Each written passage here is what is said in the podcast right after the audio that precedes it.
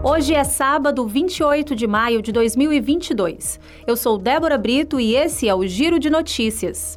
A partir desta semana, a linha sul do metrô e o VLT Parangaba Mucuripe, em Fortaleza, operam com novos horários. A mudança ocorreu no período noturno, que ganhou mais uma viagem, isso antes do encerramento. Na linha sul, os passageiros podem contar com mais um metrô, que vai percorrer todas as estações na faixa das 23 horas. Até então, a última viagem nesta linha estava ocorrendo na faixa das 22 horas. E com a ampliação, a operação da linha sul passa a encerrar próximo da meia-noite, quando os últimos passageiros desembarcam nas últimas estações.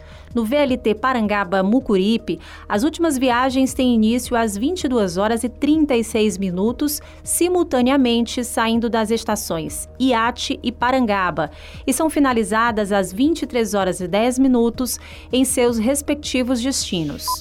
Nesta sexta-feira, o Ministério da Saúde da Argentina confirmou o primeiro caso da varíola dos macacos no país, que também é o primeiro da América Latina. E de acordo com a imprensa local, o paciente voltou de uma viagem à Espanha e procurou atendimento em um hospital de Buenos Aires no último domingo com lesões pelo corpo e também febre. Cerca de 300 casos tiveram confirmação em 22 países desde 7 de maio, quando o primeiro paciente foi diagnosticado com a doença no Reino Unido.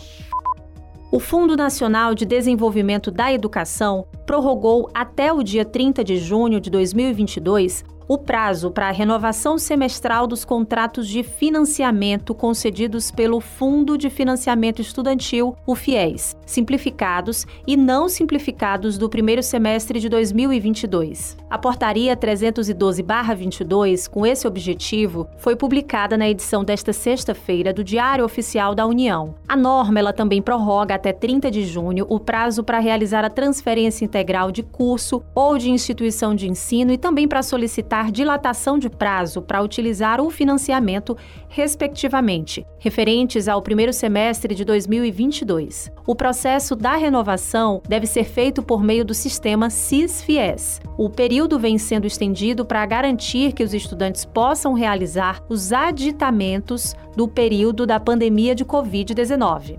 Esse foi o Giro de Notícias com produção de Débora Brito, sonoplastia de Everton Rosa.